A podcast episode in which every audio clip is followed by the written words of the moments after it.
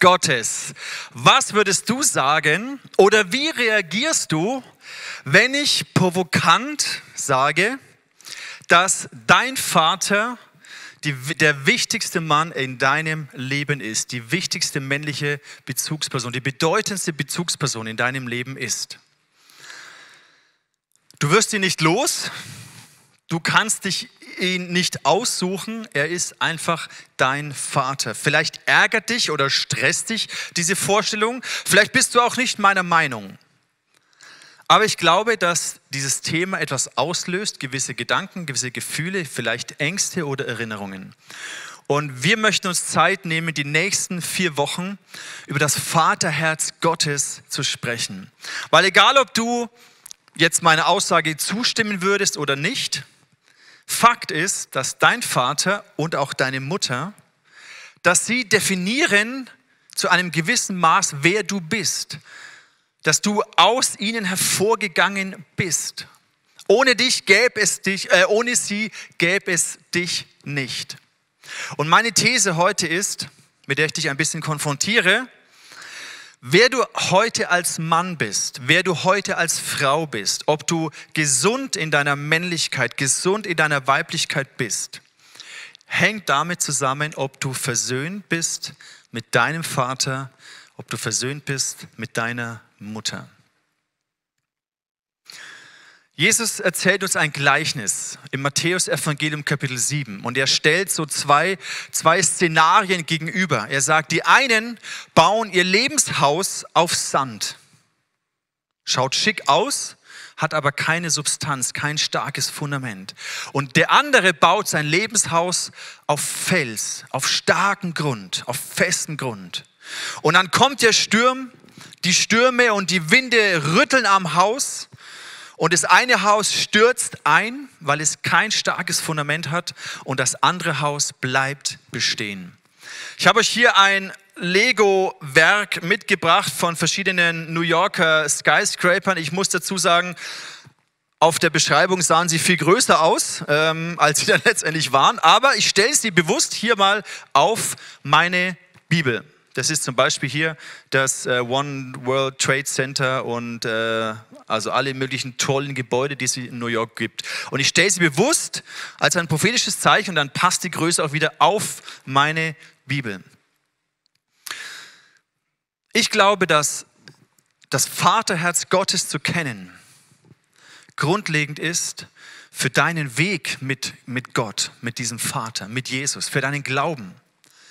Und ich glaube, dass das Vaterherz Gottes zu kennen Heilung bewirken kann und Veränderung und Versöhnung bewirken kann für unsere Vaterbeziehung, für die Beziehung zu unserem irdischen Vater. Und wir alle wissen in diesem Bild, wenn Jesus darüber spricht, dass ein Haus auf Fels oder auf Sand gebaut sein kann, dass das Fundament entscheidend ist. Nach außen sehen vielleicht alle gleich aus. Und von, an der Oberfläche erkennst du auch nicht, auf welchem Fundament gebaut wurde. Aber die Stürme und die Krisen des Lebens testen es. Testen deine Grundlage. Worauf ist dein Glaube, deine Identität, dein Wert, all das, was du tust, worauf ist es gegründet und gebaut? Und wir alle wissen, dass diese Skyscraper hier in New York, die brauchen ein richtig tiefes Fundament. Und die Logik ist ganz simpel. Wer hoch hinaus will, der muss tief graben. Der muss sich die Zeit nehmen, erstmal ein tiefes Fundament zu bauen. Vielleicht seid ihr hier an diesem Seetor, an dieser Baustelle vorbeigefahren, an der Ostendstraße, an dieser großen Kreuzung gegenüber vom, von dem Tower. Und da wird ein riesen Fundament gebaut, weil natürlich viel obendrauf gebaut werden möchte. Und wir alle wissen, dass Krisen und Erschütterungen in unserem Leben kommen werden. Egal, ob es persönliche Krisen sind, in der Beziehung, in der Ehe, in der Beziehung zu deinen Kindern vielleicht. Vielleicht ist es eine körperliche Krise, Krankheit, eine berufliche Krise, finanzielle Krise, was auch immer. Es werden Krisen kommen. Und in diesen Zeiten stellt sich heraus, ob wir eine Grundlage haben. Und ich glaube, Vaterschaft und die Beziehung zu Gott als Vater ist eins der Fundamente unseres Glaubens, unseres Lebens. Und Vaterschaft hat deswegen so, ist deswegen so relevant für jeden von uns, weil jeder hat einen Vater, logisch. Und wir kommen da nicht raus aus dieser Nummer. Und ich glaube, die Beziehung zu unserem Vater, ob wir versöhnt sind oder nicht, hat einen großen Einfluss darauf, wie wir leben, wie wir lieben, wie wir leisten, wie wir lachen, auf all das. Und in dieser Serie wünsche ich mir, dass du zum einen die Person Gottes, Gott den Vater, neu oder vielleicht zum allerersten Mal kennenlernen und ergreifen kannst. Ich wünsche mir, dass du auch in dieser Ausgewogenheit, in deiner theologischen Sichtweise von Gott, Gott den Vater, Jesus den Sohn, den Heiligen Geist, ihn mehr kennenlernst. Ich wünsche mir und ich glaube, dass Versöhnung und Heilung geschehen wird, auch in der Beziehung zu deinem irdischen Vater. Und ich wünsche mir, dass du einfach Freude an Vaterschaft bekommst. Und es betrifft alle Frauen gleichzeitig. Auch wenn wir von Gott als Vater sprechen, müssen wir auch bewusst sein, dass auch all die weiblichen Anteile in Gott vereint sind. Und deswegen betrifft dich das Wort Vaterschaft als Frau ganz genauso.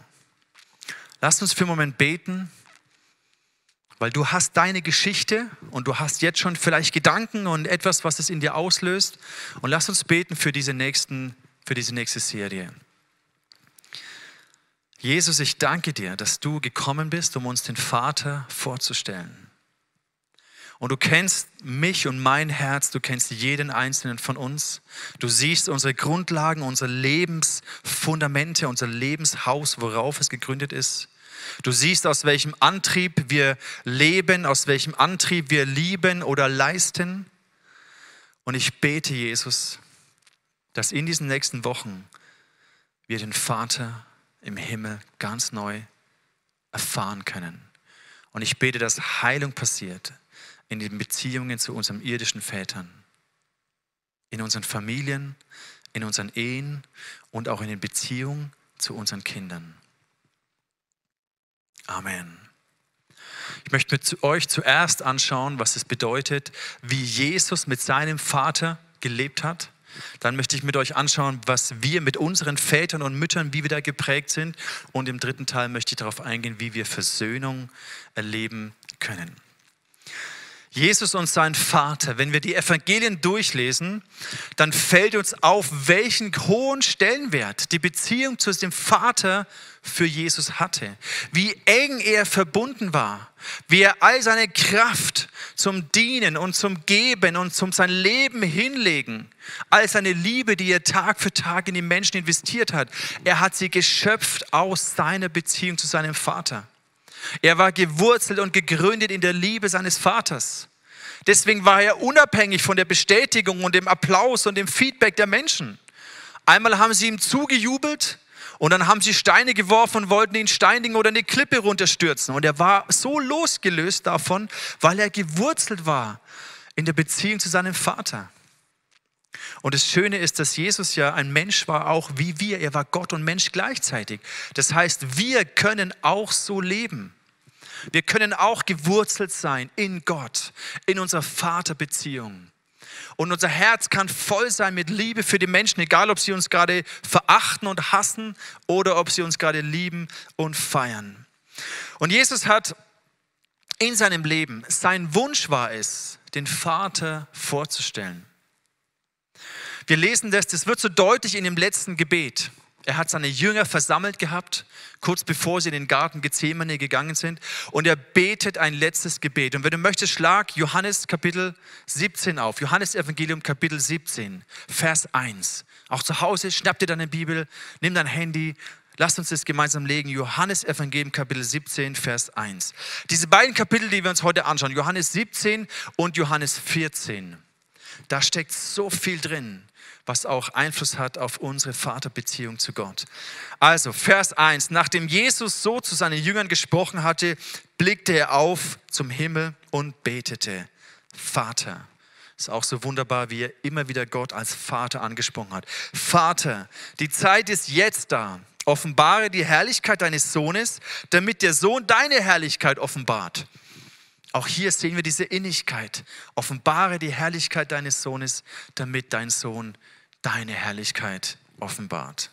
Ist das nicht wunderbar, diese Innigkeit? Und dann im Vers 2, du hast ihm ja die Macht über die ganze Menschheit gegeben, damit er allen, die du ihm anvertraut hast, das ewige Leben schenkt. Und das ewige Leben zu haben, heißt dich zu kennen. Das ewige Leben zu haben, heißt Gott als den Vater zu kennen. Den einzig wahren Gott und den zu kennen, den du gesandt hast, Jesus Christus. Und jetzt sagt er im Vers 4, und es ist so wunderschön, ich habe das Werk vollendet, das du mir aufgetragen hast. Also er war Sohn, und gleichzeitig hat er den Auftrag, oder als Sohn hat er den Auftrag seines Vaters ausgeführt. Er hat das Werk vollendet. Kurz bevor er in Gethsemane und in die ganze ähm, äh, Leitgeschichte hineingetreten ist, hat er gesagt, Gott, ich habe jetzt das Werk vollendet. Und was ist es? Doppelpunkt heißt es hier. Ich habe hier auf der Erde deine Herrlichkeit offenbart. Im Vers 6 kommt, bringt er es nochmal auf den Punkt. Ich habe deinen Namen den Menschen offenbart die du mir aus der Welt gegeben hast. Immer wenn die Bibel von einem Namen spricht, meint es nicht nur den Namen, sondern es meint den Charakter. Und Jesus sagt, hey, das Werk, das du mir aufgetragen hast, war nämlich dich als Vater den Menschen vorzustellen. Die Menschen waren in einem System, in einem religiösen System gefangen. Sie kannten Gott nicht als Vater. Sie kannten die Gebote des Mose, des Alten Testamentes und dann kannten sie all die Gesetze und alles, was die Pharisäer, die religiöse Elite draus gemacht hat. Und sie waren geknechtet unter dieser Religiosität. Und Jesus ist gekommen, um ihnen Gott als Vater vorzustellen. Das war sein Werk. Und er sagt, dieses Werk habe ich vollendet. Er hat ja die Gleichnisse erzählt. Er kennt viele von diesen Gleichnissen. Das bekannteste ist wahrscheinlich das Gleichnis vom verlorenen Sohn, den beiden verlorenen Söhnen. Und immer wieder in all diesen Geschichten möchte er den Menschen zeigen, wer Gott als Vater ist. Und eine zweite Sache, die er durch sein Leben uns zeigt, ist, was es heißt, Sohn zu sein. Was es heißt, als Sohn zu leben, gegründet zu sein in Identität, gegründet zu sein in der Wertschätzung und Bestätigung seines Vaters, Kraft zu schöpfen aus der Beziehung zu seinem Vater. All das sehen wir in dem Leben von Jesus. Da sehen wir einen Mann, der fähig war, bedingungslos zu lieben. Bedingungslos bedeutet, egal ob du mich zurückliebst, ich liebe dich trotzdem. Wir sehen einen Mann, der fähig war, obwohl er der Sohn Gottes war, er war fähig, sich zu knien und die Füße seiner Jünger zu waschen. Er ist zu den Aussätzigen hingegangen, zu denen, die ausgestoßen waren aus der Gesellschaft, die ohne Hoffnung waren und hat ihnen Hoffnung gegeben. Er hat so viele Menschenleben berührt. Und er war zu jeder Zeit nicht abhängig von ihrem Feedback. Er war abhängig von der Liebe seines Vaters. Und das heißt es, als Sohn zu leben, im, im Philipper steht, dass er Knechtsgestalt angenommen hat. Er war sich seiner Identität so sicher. Er hat so viel Kraft geschöpft, dass er fähig war, einfach sein Leben als Diener hinzulegen und Knechtsgestalt anzunehmen.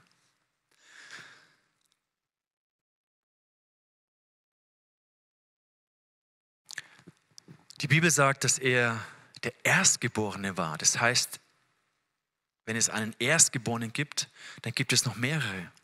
Und du und ich, wir sind auch Kinder Gottes. Wir sind Brüder und Schwestern von Jesus. Und mit seinem Leben, was es heißt, als Sohn zu leben, gibt er uns auch eine Vision, eine Perspektive für deine und für meine Zukunft. Im Johannesevangelium Kapitel 14, da spricht er über das Haus seines Vaters. Er sagt hier im Vers 2, im Haus meines Vaters gibt es viele Wohnungen. Und wenn es nicht so wäre, dann hätte ich zu euch nicht gesagt, dass ich dorthin gehe, um einen Platz für euch vorzubereiten. Und wenn ich einen Platz für euch vorbereitet habe, werde ich kommen und euch zu mir holen, damit ihr dort seid, wo ich bin. Das findet jetzt gerade statt im Himmel. Das ist total abgefahren. Das kann man sich gar nicht vorstellen. Aber jetzt gerade ist Jesus dabei. Er ist als Erstgeborener zurück zum Vater gegangen und dort bereitet er einen Platz vor für dich im Haus des Vaters. Und Vaterschaft hat ja ganz viel mit Identität zu tun, mit meinem Ursprung. Woher komme ich? Was ist meine Heimat? Was ist mein Zuhause? Und so viele Menschen, die das nicht kennen, die sind so rastlos und ruhelos. wenn du deine Wurzeln, deine Identität nicht kennst, wenn du nicht versöhnt bist mit deinem irdischen Vater, mit deiner Herkunft, mit deiner Familie, dann wirst du dein Leben lang rastlos und ruhelos und heimatlos bleiben. Und Jesus sagt, ich bereite euch diesen Platz vor. In mir löst es eine Sehnsucht aus. Es löst eine Freude auf, aus. Und es gibt mir eine Vision, neben all den Sachen hier, die manchmal anstrengend sind, die ich nicht immer im Griff habe, aber ich weiß, Jesus bereitet einen Platz vor für mich. Ich bin angenommen im Haus meines Vaters. Ich habe da einen Platz.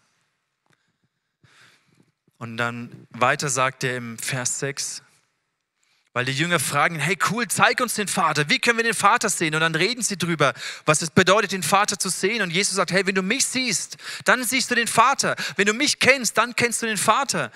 Und dann sagt Jesus hier, ich bin der Weg, ich bin die Wahrheit und ich bin das Leben. Ohne mich kann niemand zum Vater kommen. Und hier sehen wir auch wieder diese selbstbewusste Demut. Zu sagen, ja gut, ich bin der Weg, es kann eigentlich ganz schön erniedrigend klingen. Ja, super, ich bin einfach der Weg. Es geht gar nicht um mich. Es geht gar nicht dass, nur, dass ihr hier durchlauft und dann woanders hinkommt. Ich bin der Weg, könnte man sehr minderwertig verstehen. Ich bin einfach nur der Weg. Aber Jesus hat diese selbstbewusste Demo zu sagen, ja, ich bin der Weg. Aber es geht zum Vater. Ich bin der Weg zum Vater. Das bedeutet eigentlich bin ich gar nicht das Ziel, sondern der Vater ist das Ziel. Und durch mich zeige ich euch den Vater. Ich möchte euch gewinnen, dass ihr den Vater kennenlernt. Ich möchte mit dir zum Vater gehen. Also Jesus zeigt uns zum einen, wer Gott der Vater ist und er zeigt uns, was es heißt, Sohn zu sein. Was macht es jetzt mit dir und was macht es jetzt mit mir? Ich möchte zuerst noch ein bisschen unpersönlicher bleiben, ein bisschen allgemeiner und dann nochmal persönlich werden. unsere Väter und unsere Mütter. Ich spüre in unserer Gesellschaft eine Sehnsucht, eine brennende Sehnsucht nach bedingungsloser Annahme, Akzeptanz und Wertschätzung deiner Person. Da ist ein tiefer Schrei danach. Nimm mich so an, wie ich bin. Darf ich so sein, wie ich bin? Bin ich okay so? Dieser Schrei ist da und gleichzeitig aber auch eine ganz starke Orientierungslosigkeit, eine Hilflosigkeit.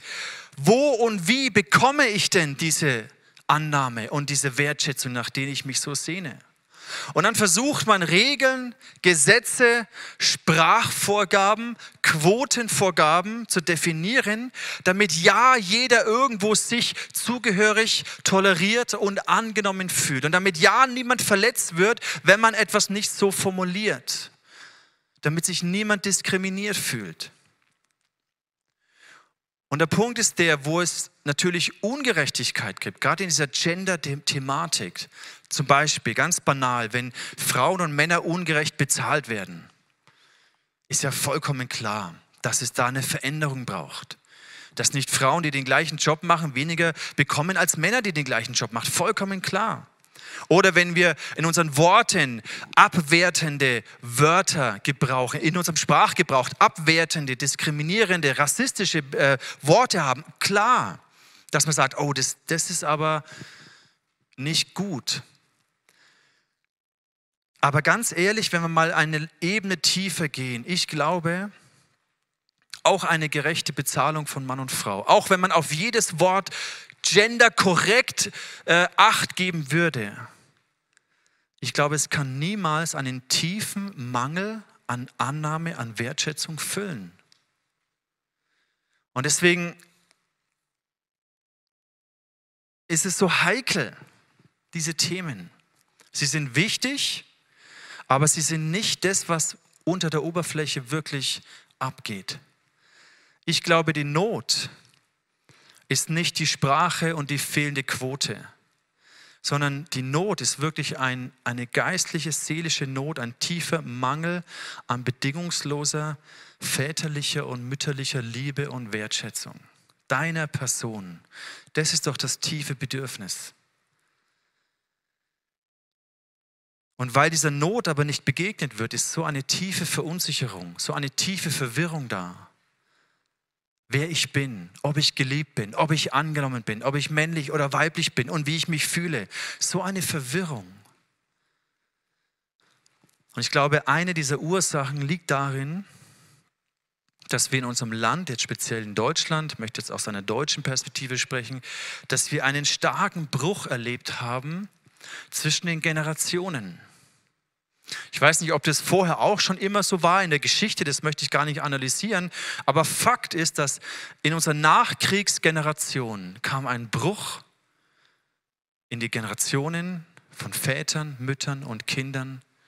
Da gab es die, die Revolution der 68er, eine Generation, die aufgestanden ist und rebelliert hat gegen ihre Väter. Da war ein Bruch da und ob alles jetzt berechtigt war oder nicht, ist, nicht das, ist gar nicht das Thema. Fakt ist, da war ein Bruch da.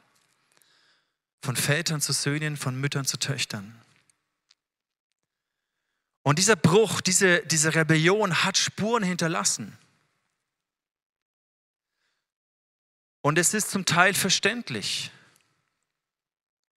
weil die Väter konnten ja auch nur das geben, was sie von ihren Vätern wieder bekommen haben. Und das Problem ist ja, dass die Väter unserer Väter auch wiederum gebrochen waren. Diese Serie aus dem ZDF, unsere Väter, unsere Mütter, ist hervorragend. Ich habe die gesehen und habe gedacht, ja, das hätte mein Opa sein können. Der Vater meines Vaters, die Väter unserer Väter, die waren gebrochen. Und natürlich war da ein tiefer Mangel, eine tiefe Not, ein tiefer Schmerz in der nächsten Generation, der sich irgendwann in diese Rebellion hineingemündet hat. Und die Entwicklung ist aus diesem Schmerz heraus entweder, ich spreche jetzt mal aus einer männlichen Perspektive, entweder wirst du als Vater hart und leistungsorientiert und fordernd und distanziert und kalt, oder du zerbrichst und wirst schwach wirst irgendwie so passiv. Und dann ist das Vaterbild, was so lächerlich gemacht wird. Oder in den 90er Jahren hatten wir eine Serie, El Bundy, wo der Vater so als der trottelige Vollidiot hingestellt wurde. Und auch das kommt ja irgendwo her. Aus einem Schmerz, aus einer Verletzung letztendlich. Und daraus herum wieder kommen Söhne, die gar nicht mehr Väter werden wollen, die gar nicht mehr Verantwortung übernehmen wollen oder gar nicht mehr fähig sind, Verantwortung zu übernehmen. Und dieses Phänomen lässt sich eigentlich zusammenfassen in diesem Symptom der unbestätigten Männlichkeit, der unbestätigten Weiblichkeit. Und dann daraus ergeben sich alle möglichen Verhaltensweisen. Und ich liebe dieses Buch nicht wie bei Räubers, es wird so beschrieben, wie so ein Räuberjunge an den Hof des Königs kommt. Und wir sehen diese Waisenmentalität im Leben dieses Kindes, der kein Zuhause hatte, keine Sicherheit, keine Liebe, sondern er war rastlos, er war ruhelos, er war getrieben auf der Suche nach Anerkennung, zu überleben, Angst zu kurz zu kommen, ellbogenmäßig sich irgendwie zu behaupten. Keine Zugehörigkeit, keine Sicherheit, kein Grundvertrauen.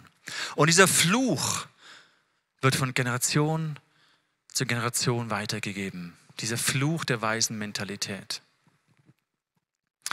Die gute Nachricht ist, dass wir die Möglichkeit haben, diesen Fluch zu brechen, diese Fluchlinie zu beenden und eine Segenslinie zu starten.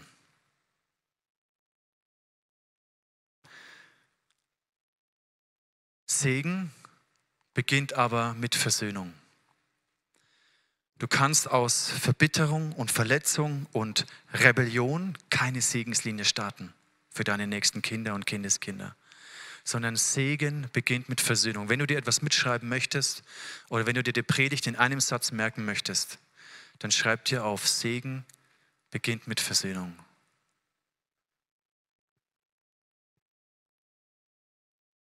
Deswegen lass uns jetzt noch mal ein bisschen persönlicher werden. Und ich möchte die Frage stellen, ja, wie geht es denn dir mit deinem Vater? Wie geht es denn dir mit deiner Mutter? Wie kann denn Versöhnung passieren? Was bedeutet denn Vergebung? Ich möchte jetzt ein bisschen den Finger in eine Wunde legen und einfach ein paar negative Prägungen von Vätern und Müttern benennen. Und wenn du merkst, es tut weh, dann merkst du, dass du da noch nicht heil bist, dass du hier Versöhnung brauchst. Es kann natürlich sein, dass es nicht mehr weh tut, weil, ich so, weil du dich so hart gemacht hast und diesen Schmerz nicht mehr zulässt. Das kann natürlich auch sein, dass das wie an dir abprallt. Dann sind wir wieder bei dem Bild der letzten Wochen mit diesen Herzensböden. Das kann natürlich sein. Aber wenn diese nächsten Worte etwas auslösen mit dir, dann möchte ich dir dadurch Mut machen, es gibt Versöhnung mit deinem Vater. Vielleicht hattest du einen abwesenden Vater, der keine Zeit hatte, der zu beschäftigt war, der sich gefühlt gar nicht für dich interessiert hat, der dir keine Aufmerksamkeit gegeben hat, sondern der eher signalisiert hat, dass du ihm nicht wichtig bist. Deine Gefühle, deine Gedanken, wie es dir geht, ist einfach interessiert ihn nicht. Und es tut schon mal extrem weh. Oder du hast einen Vater gehabt, der dir zwar materielle Wünsche erfüllt, aber nur um irgendwie das zu kompensieren, was ihr dir seelisch, wo deinen Bedürfnissen nicht begegnet. Und wo du einfach eine Umarmung gewünscht hättest oder ein Wort der Ermutigung, er dir einfach irgendwie einen Geldbetrag gibt oder sowas. Und du merkst, ja, ist ganz nett, materiell habe ich alles, aber meine Seele, die Bedürfnisse meiner Seele sind nicht gestellt. Vielleicht hattest du einen Vater, der sehr leistungsorientiert war und Liebe, Bestätigung, Zuwendung, Aufmerksamkeit immer nur in Kombination mit deinen Erfolgen, mit deiner Leistung, mit deiner Disziplin gegeben hat. Und deine Lebenslektion war, dass du nur dann wertvoll bist, dass du nur dann jemand bist, wenn du entsprechend geleistet hast. Und er ist ein Antreiber der Leistung, darfst keinen Fehler machen, kein Versagen zulassen, sondern du musst immer stark sein. Das ist deine Existenzberechtigung. Oder du hast einen Vater gehabt, was auch sehr schmerzhaft sein kann, wenn du das Gefühl hast, die anderen werden bevorzugt. Er liebt meinen Bruder oder meine Schwester mehr als mich. Ich bekomme nicht die Liebe, die Worte, die Umarmung, die er meinen Geschwistern gibt. Er bevorzugt meine Geschwister und es fühlt sich ungerecht an. Auch das kann extrem schmerzhaft sein. Da kommt Eifersucht in dein Leben, Neid, Ablehnung. Ich bin nicht gut genug. Ich bin anscheinend nicht liebenswürdig genug. Oder du hast einen sehr kontrollierenden Vater gehabt. Einen sehr mächtigen, starken, der alles beherrscht, zu dem du vielleicht respektvoll, ehrfurchtig aufschaust, aber dem du nicht nahe bist und der auch dir nicht nahe ist. Und du hast das Gefühl, ich muss es ihm recht machen, aber irgendwie schaffe ich es niemals, deinen Maßstab zu erfüllen. Oder du hast einen schwachen Vater gehabt einen passiven Vater, einen, der sich Konflikten aus dem Weg geht, der nicht seine Familie beschützt, der nicht seinen sein Stand einnimmt, sondern der antriebslos ist, leidenschaftslos, müde von der Arbeit kommt, keine Energie mehr hat. Die Frau hat die Hosen an, so das typische, diese typische Aussage. Oder du hast vielleicht sogar einen Vater gehabt, der seine Kraft falsch eingesetzt hat, der gewalttätig geworden ist, um die Familie zu unterdrücken, zu schlagen, zu beherrschen, aggressiv zu sein, jähzornig zu sein. Das ist eine kurze Auswahl und ich habe dich vorgewarnt, dass es ein bisschen persönlicher wird. Und wenn es was mit dir macht, wenn es auch ein Gefühl, eine Erinnerung, einen Schmerz hervorholt, dann merkst du, okay, krass, da, da brauche ich Heilung, da brauche ich Versöhnung. Da bin ich nicht versöhnt mit meinem Vater. Mein Sohn der Leon ist 18 geworden letzte Woche. Heute ist die Joelle 12 geworden. Und ich habe mir immer gedacht, wie, wie ist es denn, wenn ich dann mal Vater werde? Wie ist es denn, wenn mein Sohn, meine Söhne, meine Töchter, wenn die Teenager sind? Oh, das, da hört man ja so viel schlimmes Zeugs kann ich ein guter Vater sein? Kann ich, kann ich meine Kinder gut erziehen? Kann ich sie lieben? Kann ich, kann ich sie zu gesunden Männern und Frauen erziehen? Das waren so meine Gedanken, auch meine Zweifel. Und dann habe ich aber irgendwie gemerkt, krass, es ist gar nicht so schwer. Es ist eigentlich etwas Wunderschönes. Die Teenagerjahre, die, die Franz und ich, wir, wir lieben die Teenagerzeit unserer Kinder. Es ist einfach, es ist so lustig und so cool. Es ist so schön, Teenager zu haben. So spannend. Manchmal nervt es auch, wie die Sau. Aber es ist total cool. Und ich habe gemerkt, ich bin, ich bin Gott so dankbar, weil ich liebe es, Vater zu sein, mehr noch als Leiter zu sein. Aber dafür war es notwendig, dass ich mit meiner Herkunft, mit meinem Vater, der auch heute hier sitzt, versöhnt wurde. Dass wir Versöhnungsmomente erlebt haben. Das war notwendig. Und auch du, Papa, hast auch mit deinem Vater Versöhnungsmomente gehabt. Und es hat dich wiederum befreit und befähigt, mir ein besserer Vater zu sein, als es dein Vater war. Und ich kann vielleicht sogar auch, ich meine, besser, schlechter, man kann es ja nicht werten, aber es hat mich auf jeden Fall, unsere Versöhnung hat freigesetzt, dass ich meine Kinder anders lieben kann oder gewisse Dinge vielleicht anders mache. Und dies, diese Grundlage, versöhnt zu sein, ist entscheidend, damit Segen kommt, weil Segen beginnt mit Versöhnung. Loslösung vom Elternhaus geht oft einher mit Enttäuschung, mit Verletzung, mit Streit. Und das führt dann zu einer rebellischen Loslösung vom Elternhaus. Aber muss es denn wirklich sein? Es braucht Loslösung vom Elternhaus, vollkommen klar. Aber muss es denn eine rebellische Loslösung sein? Getrieben von Streit, von, von einem Mangel, von Aggression, von Minderwert, von Verletzung? Die Ursache deswegen, wenn es eine rebellische Loslösung ist, ist doch genau dieser gleiche Mangel an einfach bedingungsloser Annahme und Wertschätzung. Und ich glaube nicht, dass es sein muss. Ich glaube nicht, dass Loslösung vom Elternhaus mit Rebellion verbunden sein muss. Versöhnt zu sein mit seinem Vater heißt und mit seiner Mutter, ihr dürft es immer identisch sehen, wenn ich Vater sage, bezieht sich eigentlich auch alles auf, auf den weiblichen Teil unserer Eltern. Versöhnt zu sein heißt ja nicht, alles gut gefunden zu haben. Und so zu tun, als wäre alles nur prima und Schwamm drüber und ja, nichts benennen dürfen. Das heißt es ja nicht. Aber es bedeutet, ein Ja zu finden. Ein Ja zu finden zu deiner Familie, zu deiner Herkunft, zu deiner Abstammung, zu deinem Vater und zu deiner Mutter.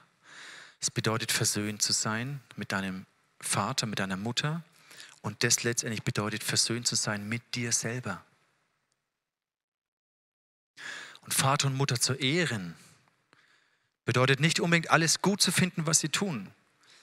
Immer einer Meinung sein zu müssen. Nee, aber wenn dein Herz versöhnt ist, kannst du sogar mal streiten und einen Konflikt haben mit deinen Eltern oder mit deinen Kindern, aber du bist trotzdem versöhnt und es ändert nichts daran. Und das ist wichtig. Weil dann ändert sich, wenn du versöhnt bist, ändert sich deine Perspektive. Du siehst nicht mehr den Mangel, du siehst nicht mehr das, was sie dir alles nicht gegeben haben, sondern plötzlich entsteht Dankbarkeit für das, was du bekommen hast. Mein Herz hat es mit Dankbarkeit erfüllt, was mein Vater und meine Mutter mir gegeben haben. So ein Reichtum, den sie mir mitgegeben haben, ein emotionaler, geistlicher Reichtum. Ja, da war auch Mangel da und es war auch nicht alles gut, aber ich bin dankbar für das Wunderbare, was sie mir gegeben haben. Und das baut auf diesem Fundament, was sie mir gegeben haben, baue ich auf. Und das gebe ich und das entwickle ich weiter und gebe es an meine Kinder weiter. Da ist eine Segenslinie gewachsen. Im Lukas 6, da heißt es, seid barmherzig, wie euer Vater im Himmel barmherzig ist. Urteilt nicht über andere, dann wird Gott euch auch nicht verurteilen. Richtet keinen Menschen, dann werdet ihr auch nicht gerichtet werden. Wenn ihr vergebt, dann wird auch euch vergeben werden. Projiziere diese Stelle einfach mal auf deinen Vater und auf deine Mutter. Vergib ihnen.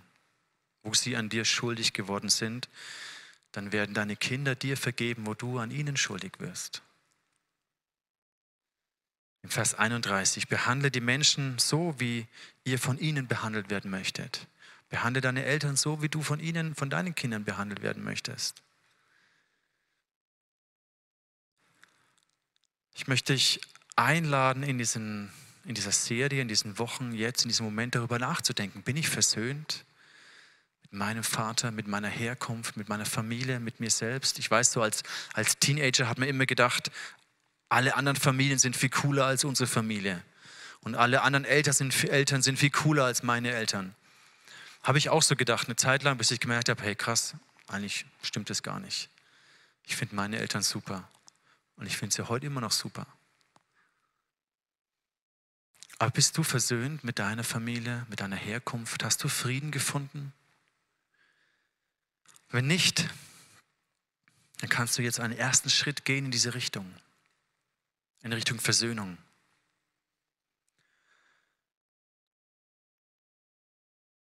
Im 2. Korinther Kapitel 5, da heißt es, als Botschafter von, Christi, von Christus fordern wir euch deshalb im Namen Gottes auf, lasst euch mit Gott versöhnen.